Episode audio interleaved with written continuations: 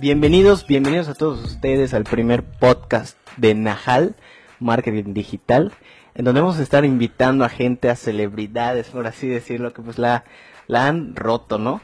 Han hecho algo, eh, se han emprendido, le están, están intentando hacer cosas diferentes alrededor del mundo en diferentes ámbitos, ¿no? Ya sea digital, publicitario, etcétera.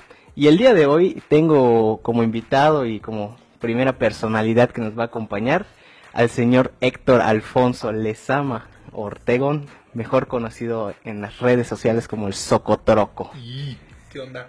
Este, Socotroco, ¿cómo te decimos Socotroco? Como quieras. Este, normalmente me dicen Poncho, eh, Socotroco, pues porque es el personaje, pero pues como tú, como tú quieras, No te vamos a decir Poncho, Está mejor Poncho. como te sientes más tranquilo. Poncho, tú la estás, ahorita la estás rompiendo en internet, ¿no? ¿Se podría decir?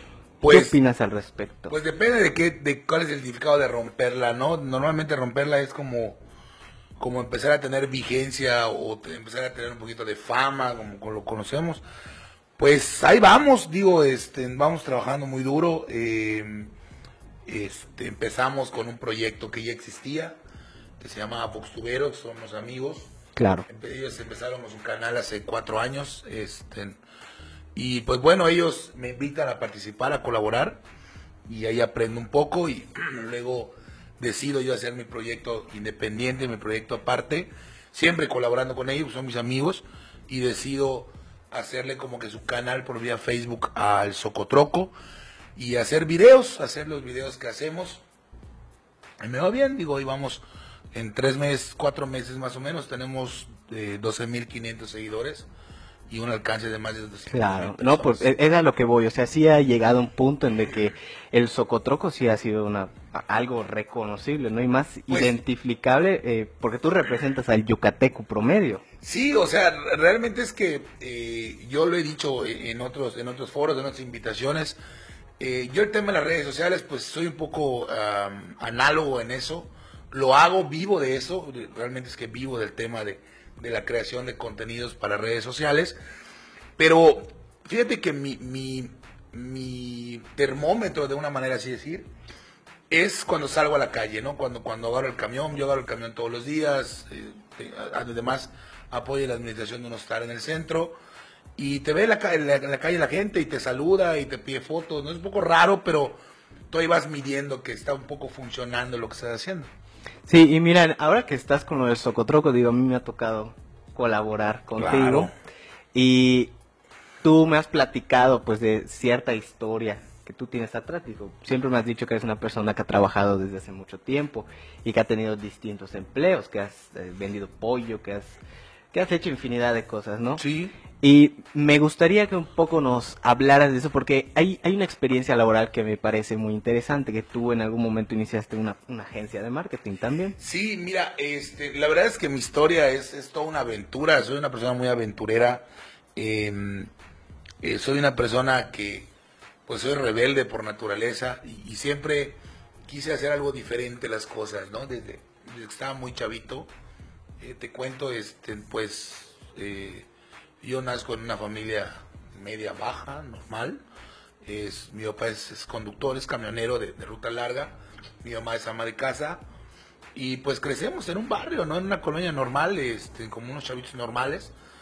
Y pues voy creciendo y, siempre, siempre trabajé por estar fuera de mi casa, ¿no? Porque siempre fui así como que muy callejero, ¿no? Me gustaba convi- convivir con la banda y con los cuates, muy de barrio, muy, muy así. Y estudio la carrera de comunicación, bueno, a grandes rasgos, ¿no? Para llegar a donde tú, a donde tú, tú me preguntas. Estando en la carrera, eh, estudio ciencias de la comunicación y conozco a Fercho, a Fernando, que es el creador de Boxueros. Y él, estudiamos dos años y ya me sacan de la universidad. Dejé dar un tiempo, lo vuelvo a ver y me dice que, que tenía como que armada una empresita y quería que yo lo ayude a- en la cuestión de las ventas. Y así empezamos, nos llevábamos close up en ese momento, hace ya, estoy hablando ya hace ya siete, ocho años, ¿no? Eh, obviamente todo el tema de marketing no, no se conocía, ni era famoso como ahora. El social media, nosotros llegamos a tomar cursos y iban dos, tres personas. O sea, eso no, no, no ni siquiera estaba en el panorama comercial de la gente. O sea, es, está muy complicado, pero así era. Claro, que, que de hecho igual todavía, o sea, a pesar de los tiempos en los que estamos, hay mucha gente que todavía no le da la importancia que debería de tener. Sí, yo creo que, sí, sí, sí, la verdad que sí. Yo creo que porque eh, hay una brecha generacional de 25 años, ¿no? Entre, entre esos empresarios que hicieron y los que están haciendo, ¿no?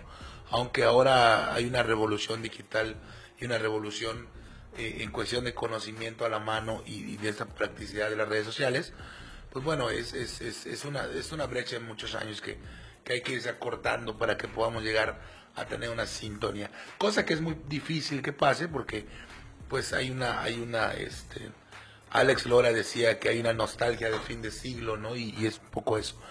Pero bueno, te digo, eh, estando con Fercho, con Fernando, armamos una, una, una empresa que se llama Close Up, se llamó Close Up, y hacíamos eventos, ¿no? O sea, hacíamos eventos, eh, subrentábamos las cosas y así. Y Fercho se fue a trabajar a una agencia que ya existía en Mérida, que era de las tres únicas que existían, que hacían marketing digital, y ella aprendió algunas cosas y decidió el independizarse y, decirme que implementemos el servicio de administración de redes sociales, ¿no? Yo no tenía realmente ni idea de, de- toda esta rama digital. Fercho sí, porque es un- una persona que le gusta mucho, consume mucha tecnología y, y en este mundo geek siempre ha estado. Empezaba todavía empieza a sonar eh, esta, esta definición de qué es un geek, ¿no? Y eh, se crea, empezamos a dar este servicio, nos empieza a ir bien, nos empieza a ir mal, de ahí se añade otra persona y logramos crear Geekport, este, que, que era un portal al principio y decidimos ya hacerlo una empresa, ¿no? Y se volvió una agencia de marketing digital por ahí del año... ¿Cuántos años tenías más o menos? Yo en esa época tenía 24 más 24 o menos. años. sí. Y cómo, bueno, ahora lo vivo yo, por ejemplo, ¿no? Como eh, no tenías ese miedo de, pues, de emprender algo, o, o si lo tenías, o bueno, pensar diferente, porque muchos a, a tu edad hubieran pensado, voy a tener un trabajo, voy a hacer esto, pero tú, pues, te sumaste a un proyecto y... y- Sí, y mira, realmente es porque desde muy chavito nunca me vi en una oficina, o sea, nunca me vi eh, trabajando para alguien, trabajando para algo tal vez, pero como soy líder nato, siempre quise tener mi propio proyecto y llevar las riendas de lo que a mí me gustaba hacer y por eso nunca le tuve miedo a emprender.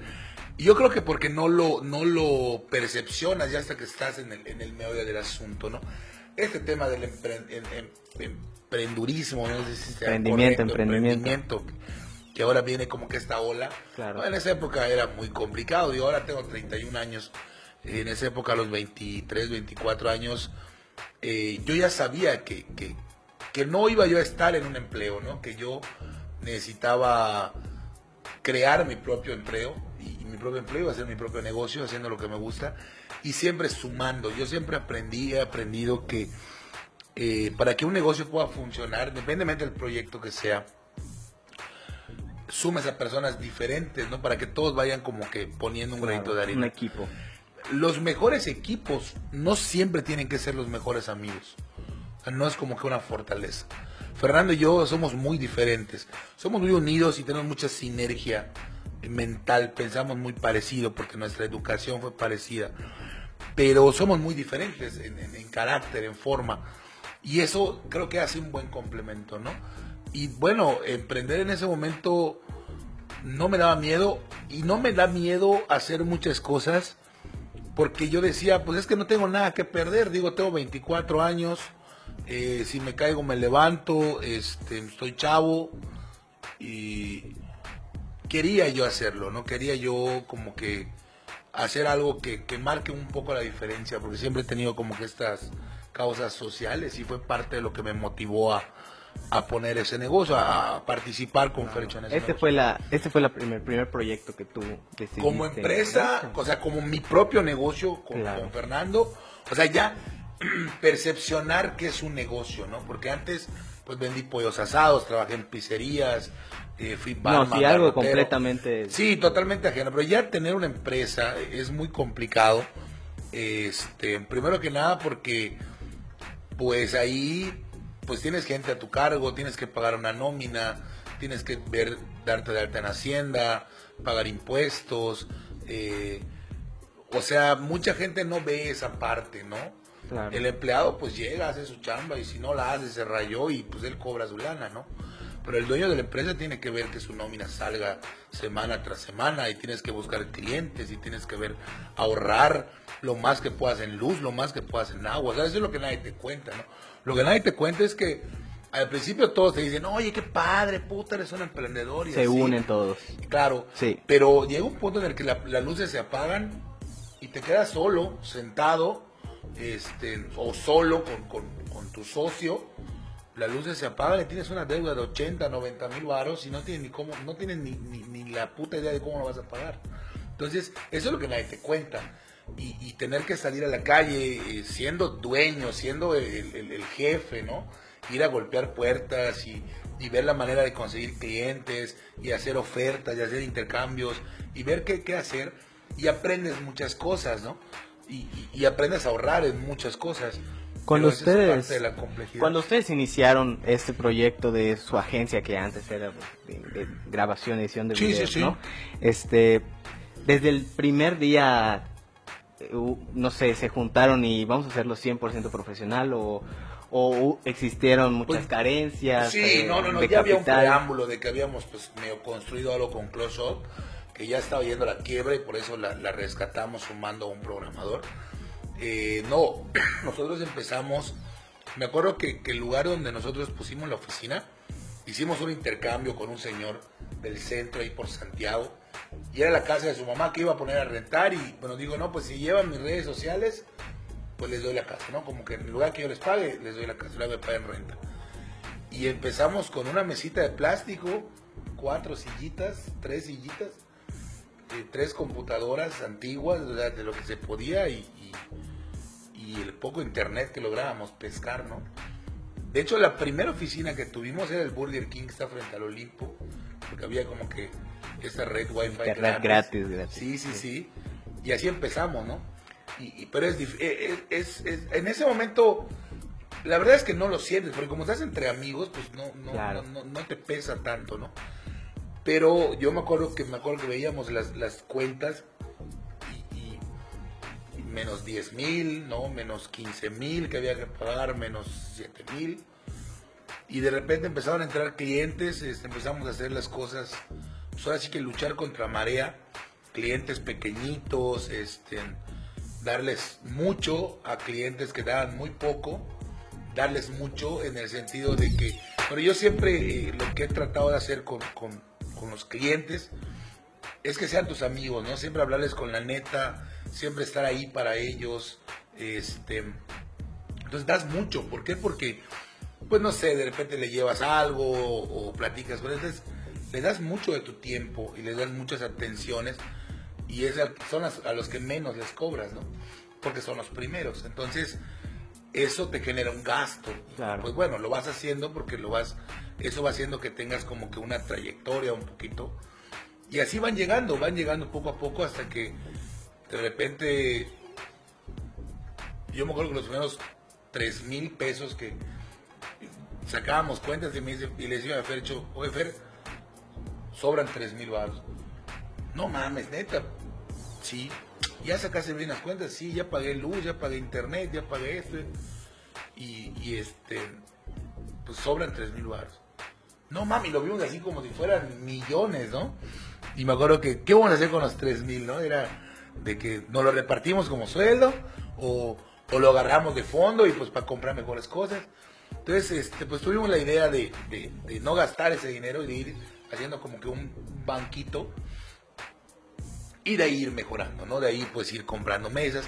Nosotros hicimos nuestras mesas, compramos la madera, los clavos, martillo, tornillos, y nosotros hicimos nuestras propias mesas, eh, habremos comprado algunas sillas, Perdón, pero así empezamos desde, desde muy chiquito y luego eh, empezamos a sumar gente, eh, amigos que decíamos, es que pues no tengo para pagarte mucho dinero, pero pues tenemos tanto.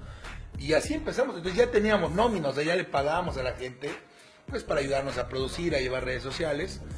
Y, y, pues bueno, así, así, así te arrancas. desde Ok. poquito. Pasa mucho, bueno, ahora que hay este boom de emprendedores que se ha dado, que, pues, qué bueno que se ha dado, ¿no? Que cuando comúnmente un emprendedor pues ya empieza a tener, pues digamos, problemas con su empresa, pues, con lo que está haciendo, su producto o servicio, pues decide abandonar el barco, ¿no? Sí, sí, sí, o sea... ¿Ustedes cómo, cómo lo vivieron? Pues ¿Cómo... mira, a nosotros nos pasó que uno de los, de los, de los socios que estaba con nosotros, este, pues empezó a hacer sus cosas aparte y, y, pues nos empezó, o sea, tuvimos ahí un conflicto de, de intereses entre los tres y pues se fue a la mierda la empresa, ¿no? Por, por esa ignorancia de, de no firmar un contrato de sociedad, de, de- de no, de no tener nada eh, bajo un licenciado, de no hacer las cosas así por, por es mi cuate, no hay pedo, ¿no? Y eso nos llevó al fracaso, nos llevó a, a- a que pasaran muchas cosas, porque pues al final de cuentas hay dinero y hay ambición y, y, pues bueno, ¿no? Afortunadamente Fernando y yo seguimos siendo tan amigos como, como siempre, decidimos que la amistad era más importante, pero sí pasa mucho, yo creo que hay dos emprendedores que lo dejan porque no es fácil, hay que tener mucha constancia, Sobre todo. hay que tener mucho aguante, hay que estar al filo del peligro constantemente. Lleva muchos años poder estabilizarte, poder llegar. Es que hey, todos tienen un, creo que tienen un gran error con eso, porque eh, como que los, los famosos números negros y números rojos. Yo ahora muchos me preguntan de, de negocios y, siempre les digo, mira, eh, voy a poner eh, un, negocio de empanadas, pongamos, ¿no? Y me dicen, oye, es que me voy a asociar con, a ver, ¿qué es una sociedad y qué es una colaboración? ¿no? Eh, Hay un error muy grande con eso, de, de cuándo es tu socio y cuándo es tu colaborador. Socio es cuando de manera legal y de manera igualitaria ponen una cantidad o ponen cantidades similares y cuando se reingresa esa cantidad de los dos, que cada quien ya recuperó su lana, y es cuando empiezan tus números negros, ¿no? O sea, ya, ya pasas de los números rojos a los números negros. Pero ya que hubo ese retorno de inversión. Pero mientras ese retorno de inversión no haya, no, no, no, no, no haya, exista. perdón, no exista, pues bueno, mientras ese retorno no exista, no hay una este no hay una verdadera sociedad, porque además tú tienes que ir sacando más dinero de tu bolsa. Entonces, ese es un gran error que cometen, que se comete de manera general, no poner bien claras las cosas, ¿no? Cuando es una persona que es tu socio y cuando es una que es un colaborador. ¿Por qué? Porque no gastan de manera igualitaria. Normalmente uno lleva la batuta. ¿Quién va a sacar las cuentas? ¿Quién va a hacer qué? ¿Quién va a hacer cuál? ¿No? Entonces, eso es lo que les gana muchas veces cuando hacen un equipo de trabajo. Este, yo no estoy muy de acuerdo con las sociedades porque, pues bueno, yo tuve una muy mala experiencia con eso. Yo creo que me asociaría cuando la otra persona ya tenga un- un- algo bien, algo tangible, ya tenga como que una carrera en su negocio y complementa mi negocio. Yo ahí haría una sociedad, porque ya los dos ya caminamos, los dos ya tenemos la misma experiencia, la misma trayectoria, y hacemos un acuerdo comercial y bueno, nos asociamos, fusionamos nuestros negocios para poder tener uno mejor. Pero desde un principio empezar con un socio es muy difícil porque tiene que haber mucho cariño de por medio, mucha amistad, mucha lealtad, este, mucha organización, mucho respeto eh, para que pueda funcionar. Yo creo que ese es un gran error y por eso lo dejan porque no, no están acostumbrados, no, nunca te, aco- te acostumbras a estar al filo del peligro, ¿no? Al, al tener que dar todo tu dinero para tu nómina y, y no tener ni para comer. Es muy difícil, eso es lo que nadie te cuenta, esa es la parte, o sea, todos ven estos videos del Palazuelos o ven estos videos de los grandes empresarios, de Slim, de Mark Zuckerberg, ¿no? De Steve Jobs y todo eso. Esas personas son genialidades, o sea, esas personas son gente que, que llegó a este mundo por Palazuelos, no, pero, pero vaya, eh, hablando de un Steve Jobs, hablando de un Mark Zuckerberg, hablando de un Slim, eh, pues eso son genialidades que no, que, que, que la vida nos regala, que el destino nos regala, para tener un punto de, de- de arranque, ¿no? Pero, pero son gente que nace con el toque, ¿no? Que, que nace con esta, con este sazón, Visión con esta visión, con esta, con esta suerte también, ¿no? De poder romperla y seguir. Pero son gente muy disciplinada, ¿no? Es gente que, lo que pasa también que tú tienes un talento. pero no, no cabe en solo el tener el talento, ¿no? Tienes que nutrir este talento, tienes que trabajar duro, tienes que trabajar fuerte, tienes que, este, tienes que, eh, es, eh, frustrante muchas veces que las cosas no salgan como tú quieras, pero es parte del emprendimiento, no es parte de estar esa lucha constante. ¿Por qué? Porque tienes que tiene que sobrepasar lo que tienes en la cabeza, lo que los demás piensan. Y eso también es muy complicado. Pues porque ves que a tus cuates cada 15 días les llega un sueldo y dices, pues yo quiero eso, ¿no? Algo, tranquilo que sabes. Claro, o en Navidad todos cobran aguinaldo y tú te la pelas, no es parte de ser emprendedor. Pero tu satisfacción es diferente porque tu satisfacción es tener un proyecto que vas creciendo y que vas viendo su crecimiento y que llega un punto en el cual ese proyecto ya anda solo, ya tiene una trayectoria y pues bueno, es mucho más valorable en ese sentido de a, trabajar para el proyecto de alguien más. Sí, mira, por ejemplo, a mí una vez me, pasó algo así. Yo, yo tuve un pues un proyecto de unas playeras de lucha libre, eh, se llamaba Sin Límite de Tiempo y como tú dices, no, pues la satisfacción es más allá de pues de a lo mejor el dinero por ejemplo, yo, yo en lo particular me sentí muy bien cuando fui a una función. Ya había pasado mucho tiempo de esto y pues ya había dejado el proyecto. Pues como tú dices, la constancia creo que sí es principalmente lo necesario en esto.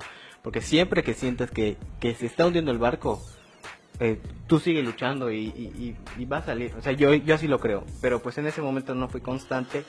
Y algo que sí me, me gustó mucho es ir a esa función y ver a una persona con, con una playera, ¿no? Pues sí te, sientes como que... Sí. Te llena, te llena. Satisfacciones, pero eh, eso, aunque te voy a decir, el dinero es importante. Claro, claro, de eso te hace Exacto, te hace como crecer. Yo creo que para, para ser un buen emprendedor y las personas que logran este emprendimiento es porque combinan muchas cosas. Eh, eh, son emocionales, pero no son sentimentales. O sea, para ellos el dinero es tan importante como el producto, ¿no? Claro que sí. Porque el dinero es lo que te hace desarrollar un buen producto, ¿no? Dependiendo del, producto o servicio que tengas, pero y también es encontrar como que el fallo en el sistema, ¿no? Es, es esta visión de, diferente. de vender perros calientes, pero igual hay mucho error también con eso, porque eh, dices, no, voy a vender los mejores perros calientes, porque los míos van a llevar tocino, ¿no? Sí, pero, pero, pero, pero no, no, solo de eso va a ser tu producto, tiene que ser, es que hay una gran diferencia entre tener un proyecto y tener un producto. O sea, un proyecto son todos los elementos que tienes para, para crear un negocio y un producto es lo que es vendible y consumible para la gente. Entonces, tú puedes tener un gran proyecto, pero tienes que convertirlo en un producto y tienes que convertirlo en algo que sea consumible y vendible.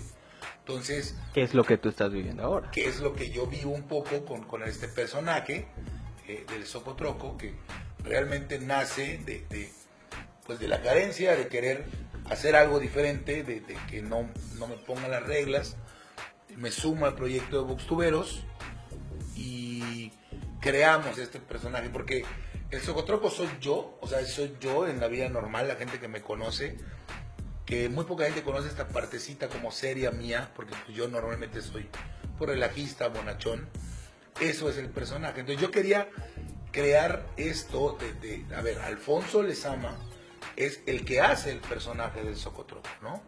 Eh, este personaje de barrio, de pueblo, bonachón, que también es un homenaje a mi papá, es un homenaje a mi familia, es un homenaje a esta gente de abajo que, trabaja todos los días y que yo lo hago todos los días también, ¿no? que ando en camión todos los días, que voy al centro todos los días. Y, eso de ahí nace, de ahí, de ahí el proyecto era, era, era entrar al tema de, la creación de contenido digital y el producto al final fue el Socotroco, que es lo que se vende, ¿no? es lo que la gente identifica, es lo que te abre las puertas, es lo que hace que las empresas te busquen. Tienes que ponerle un nombre a tu proyecto. ¿Por qué? Porque, bueno, con ese dinero pues puedes hacer mejor las cosas, tienes que tener esta visión de hacer las cosas de calidad sobre todo, ¿no? De entregar calidad ante cualquier cosa, de hacer las cosas bien, de tener mucha disciplina, de tener mucha creatividad, de estarte reinventando constantemente, ¿no? Siempre estar eh, leyendo el periódico, aunque sea digital, siempre estar escuchando las noticias del día, cuáles son los sinsabores de la sociedad. Sí, todo, todo, todo, todo, desde, desde un Dana Paola diciéndole que es culera a una persona de la academia hasta el coronavirus, que es lo que vivimos ahora, ¿no? Entonces, buscarle esta parte, yo no hago comedia, y eso es algo que, muchas veces me preguntan. No, yo no soy cómico, yo no soy cómico regional, yo soy una persona que hace un personaje social que representa al yucateco. Y por eso la gente se ríe, porque se identifica con este personaje. Porque además hablo de temas generales, no me gusta como que ser muy específico. Porque bueno, si yo hiciera, si yo hablara de política, por ejemplo, es pasajera, o sea, es algo que va a pasar, la gente se lo olvida. Pero si tú hablas de la novia, de tu primera novia, de tu primera vez, de tu primer motel, de tu primer 14 de se febrero. Queda para siempre. Exacto. La gente se identifica más con eso y le crea una gracia, porque es la parte bonachona del Socotroco, ¿no? Y al, mismo tiempo este personaje es este personaje con conciencia social, preocupado por, por, por estos eh, problemas sociales, desde por qué en el norte no recogen la basura como en el sur, ¿no? Este, por qué pago más en un lugar que en otro, eh, por qué hay mejores camiones en cierta zona de la ciudad y en cierta zona no. Eh, el tema del agua, que pues acabamos de hacer un, bueno, Fercho tuvo la, osadía de, invitar a unos, unos investigadores y la verdad que, nos explicaron muchas cosas acerca de la contaminación del agua. Entonces, es este, es este personaje bonachón, siempre entregado a la banda, siempre eh, con la mano extendida para hacer un favor y que representa al yucateco molesto, que representa a este yucateco que... Alegre también. Alegre, comelón, eh, divertido, pero también con, mucho arraigo social, ¿no? De decir, ¿por qué no puedo decir lo que siento? ¿Por qué no puedo, por qué le dejo a los políticos, en este caso, las decisiones cuando las decisiones son de la gente, son de la sociedad, ¿no? Y, preocupado también de esos temas, y participa también en esos temas. Entonces, ese es un poco del personaje. Y lo hago con mucho cariño, con mucho, con mucho cariño. Y soy yo al final de cuentas, ¿no? Al final de cuentas, Alfonso también es así. Pero bueno, Alfonso tiene otra parte, que es, me gusta mucho la lectura, leo mucho, me gusta mucho la historia. Este, pues es este un poco este empresario que, que tiene un producto que va ahí vendiendo y que vamos ahí forjando. Y nos va bien, digo, hemos hecho muchas cosas. Hay muchos errores, podríamos hablar horas acerca de esas cosas. Por ejemplo, yo soy enemigo de las juntitas. Yo le llamo las juntitas, las juntitas de nada, ¿no? Porque es un empresario que te dice, oye, vamos a, tomar un café, porque, pero te das cuenta que te quiere como impresionar. No, güey, vamos a una reunión donde vamos a hablar de negocios y la madre. Pues está bien, güey. Entonces, como, al principio, yo ahora ya no lo hago, pero al principio digo, está bien, güey, ¿no? Pone, vamos a Vips. Y tú no tienes lana, porque la verdad pues, tienes un pequeño negocio. Claro. No tienes ni para un café, cabrón, la neta. Pero ahí vas porque pues tú quieres como que es que como que estamos muy, muy, muy intoxicados con esos grandes empresarios, empresarios de la este, televisión. Y te pones tu mejor camisa y tu mejor libretita, tus zapatitos, tus zapatitos boleados, ¿no? Y puta, parece que vas a ir a ver a tu novia en un 14 de febrero, tu, tu, tu camisa de manga larga, o sea, te quieres ver empresario, ¿no? Y llegas y es un güey que no tiene ni la más remota idea de un negocio, porque así estás tú, y platican horas de un chingo de proyectos, de un chingo de cosas y no hacen ni puta madre. O sea, sales tal cual como que llegas. Ni ganaste un cliente, ni vendiste un producto, sales con más dudas de las que entraste, pero sales con esperanza. Ah, no, ese güey, algún día vamos a hacer. Güey, he tomado litros de café con eso. Entonces yo siempre les digo, cuando, cuando voy a una reunión, este, yo tengo un, como que una regla, ¿no? Si no sales con algo productivo de esa reunión, puta, esa reunión no sirvió para nada. Y no voy a reuniones que no sirven para nada. Entonces yo siempre lo digo, ¿no? A ver, ¿qué necesitas? ¿Qué quieres? ¿Qué vamos a hacer? ¿Cuándo lo vamos a hacer? ¿A qué hora nos vamos a ver? Son como que cuatro cositas básicas para que pueda... No, es que no lo sé, es que mira, es que... Mira, brother, cuando tú sepas qué quieres, me avisas y hacemos algo. Gracias y no vuelvo a tener reuniones. si necesitas algo, háblame por teléfono, mándame WhatsApp. Porque es pérdida de tiempo. Ahora, el empresario que te va a contratar, el verdadero empresario, güey, va a agarrar su teléfono, va a marcar, ti, ti, ti. hola, sí, el Socotroco, sí, ¿qué onda? Oye, fíjate que yo quiero hacer un video de mi negocio contigo. Claro que sí. ¿Cuánto cuesta? Tanto. ¿Cómo está el rollo? Así, así, asado. ¿Cuándo tienes chance? Tal día. Perfecto, vente. Ah, esos son los verdaderos empresarios. O sea, que ya saben lo que quieren. ¿Me entiendes? El empresario que te va a invitar a tomar un café, que no tiene ni, ni idea de qué quiere hacer contigo. O sea, solo sabe que quiere hacer algo, pero no sabe qué. Claro. Y pues es un rollo, porque además gastas mucho, al final no concretas nada, no llegas a nada y es un desgaste también. Sí, que suele pasar mucho, como tú Sí. dices ahorita que, que pues se da este boom de emprendedores y que pues suele pasar que te quieres ver así, ¿no? Te quieres decir bien, te quieres dar a notar de que tú eres el como que el dueño, ¿no? Cuando eh, muchas veces, o no sé tú cómo lo veas, pasa de que eh, de tantas, de tantos eh, productos que, que emprendedores sacan, eh, muchos se quedan en, en, en lo más chico, o sea, muchos se quedan en una página de Instagram, en una página de Facebook, no se van ya a registrar su marca, a meterte con Hacienda. ¿Por qué? No sé si es por desconocer, de- desconocer el tema, pero hay otros, hay un porcentaje pequeño que sí es, pues le quiere tirar ya más a lo grande. O sea, ya quiere hacer su proyecto pues ya más profesional, ya nada más. Sí, pero eh, tienes que esperar y llegar a ese punto. Claro, O sea, claro. El problema de hacerlo al principio, que tu nombre va a ir cambiando, que cuando entras, o sea... Y es normalmente un- es va, evolucionando. Entonces, sí. tú tienes que saber en qué punto hacerlo, ¿no? O sea, tú tienes que tantear cómo están las cosas alrededor. Primero que nada tienes que empezar. O sea, tienes que Sí. empezar. Que eso puede ser lo más difícil. Sí, y tienes que ir como... O sea, yo me acuerdo que en algún momento quise poner un negocio de hamburguesas y, y, y hacía yo mis pruebas de las mejores hamburguesas. Suele ya tenía pasar, yo suele todo, pasar. Ya tenía absolutamente todo y no lo hice. O sea, yo ya tenía el nombre, dónde voy a registrar la marca. O sea, me preocupé tanto por todo que jamás me preocupé por el carrito, por ejemplo. No, güey, yo, yo soy de la soy un poco diferente. No sé si esté bien el consejo, pero yo arranco, yo empiezo. Mira, una vez un amigo, un gran amigo mío que, quiero muchísimo, tuve muchos grandes maestros en mi vida que- de los cuales aprendí mucho. Y hoy por hoy eh, los veo y los, los quiero muchísimo, los reconozco. Es una persona que tiene una constructora que empezó de muy abajo. Me acuerdo que él siempre me decía, yo fui su secretario particular cuando estaba en la constructora y él me decía, este, tenemos que forzar a que las cosas pasen, ¿no? ¿Y cómo, cómo logras forzar a que las cosas pasen? Haciéndolas.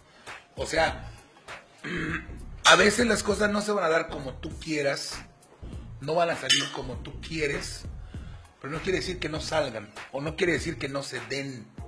Tienes que esperar el tiempo de que las cosas se den también. Entonces, pero tienes que tener siempre los, los ojos puestos en la pelota y tener esa constancia de a pesar de hacer otras cosas, siempre querer hacerlo. Y saber a dónde quieres llegar. Exacto, yo creo que eso es lo más importante también, saber tener una dirección hacia dónde te quieres ir y ya una vez que sepas dónde quieres llegar,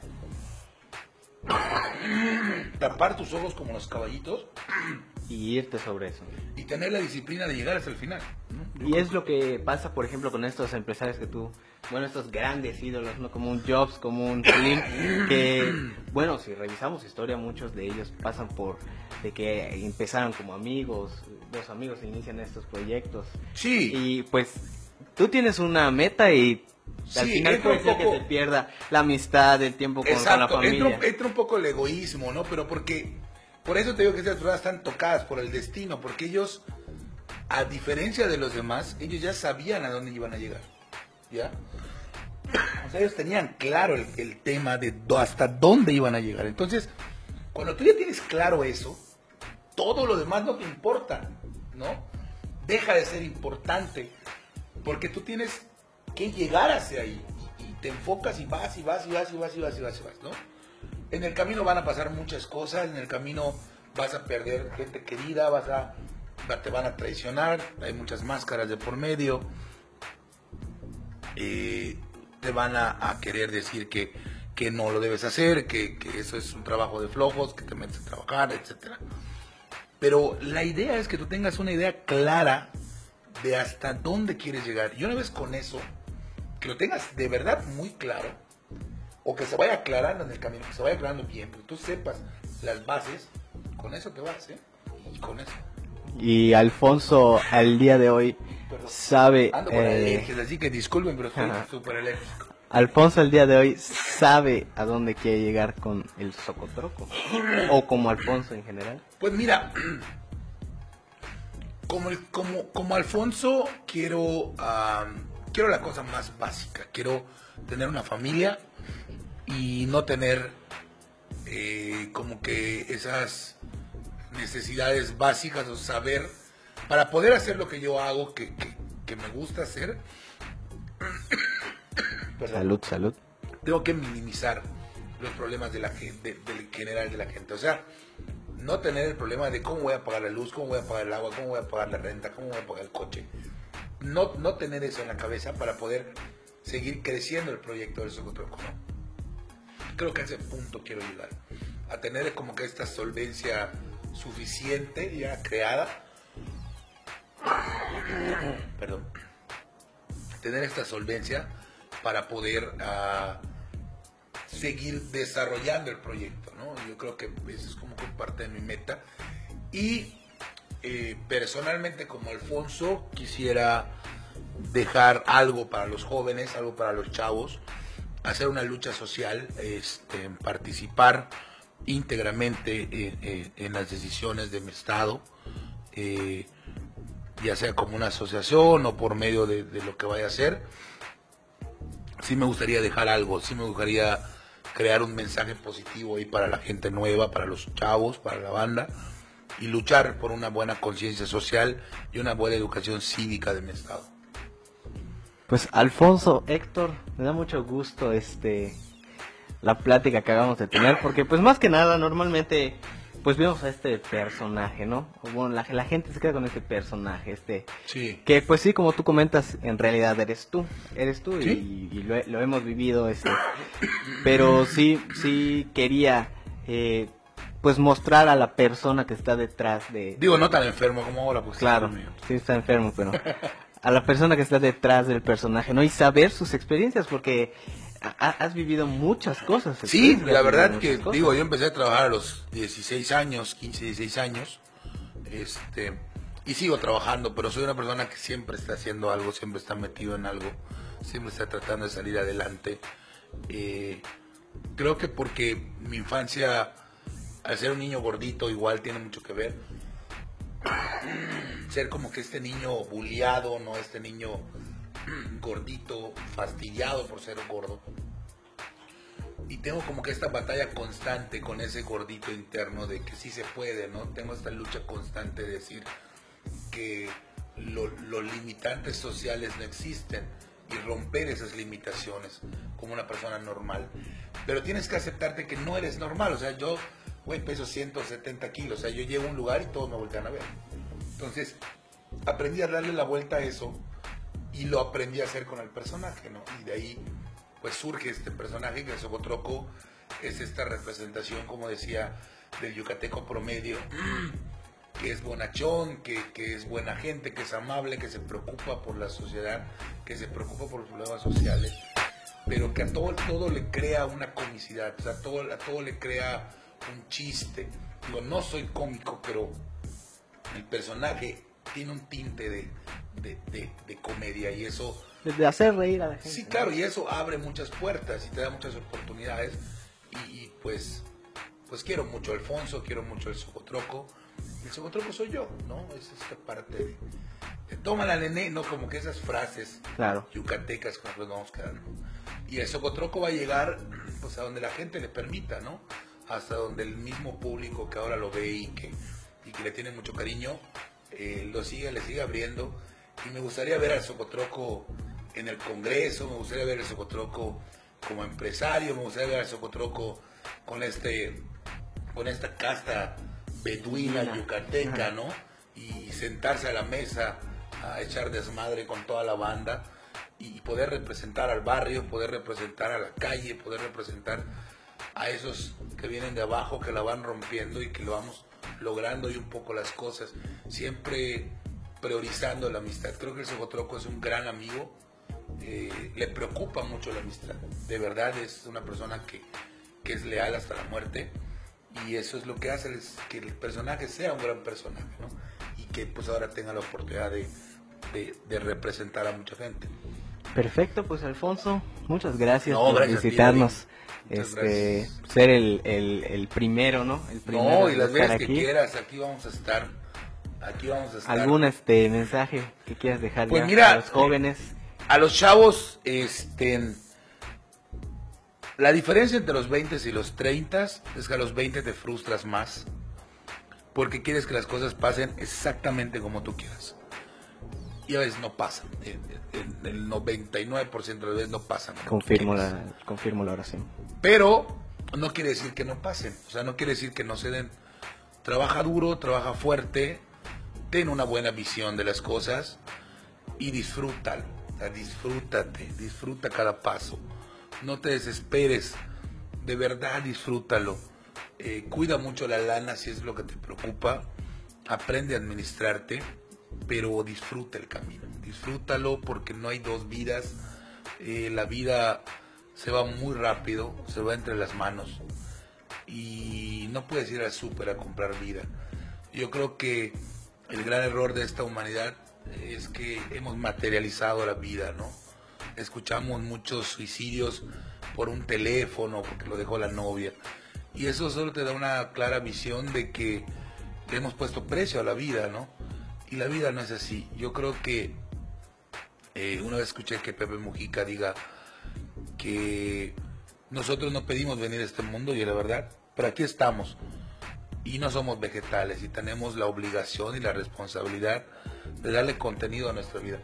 Y esa forma de darle contenido es tomando decisiones, acatándolas y luchar y luchar y luchar y luchar y disfrutar la lucha hasta el final. Y ese es mi consejo, no dejen de luchar, no dejen de creer, no dejemos de tenerle fe a la humanidad porque pues aunque hemos cometido muchos errores, creo que gente muy buena, que, que vale la pena que, que por gente así salvemos este mundo, ¿no? Yo creo que eso es como que mi consejo. Excelente consejo, mi buen Alfonso. Pues ahí vamos. Este, pues espero que el, el programa del día de hoy les haya gustado. Saben que nos pueden es- escuchar en Spotify y en iTunes Podcast. Eh, pues nada más, muchas gracias. No, muchas gracias. Una disculpa por los... por Un los- poco de enfermedad, pero Sí, sí, sí, esos cambios de clima me están partiendo. Facebook. Estoy Socotroco. en Facebook como el Socotroco, estoy en Instagram como Don Socotroco y colaboro con Pox Tuberos, así que eso lo pueden checar en YouTube. Y tenemos un programa que se llama La Chaqueta, que también es un podcast para Spotify.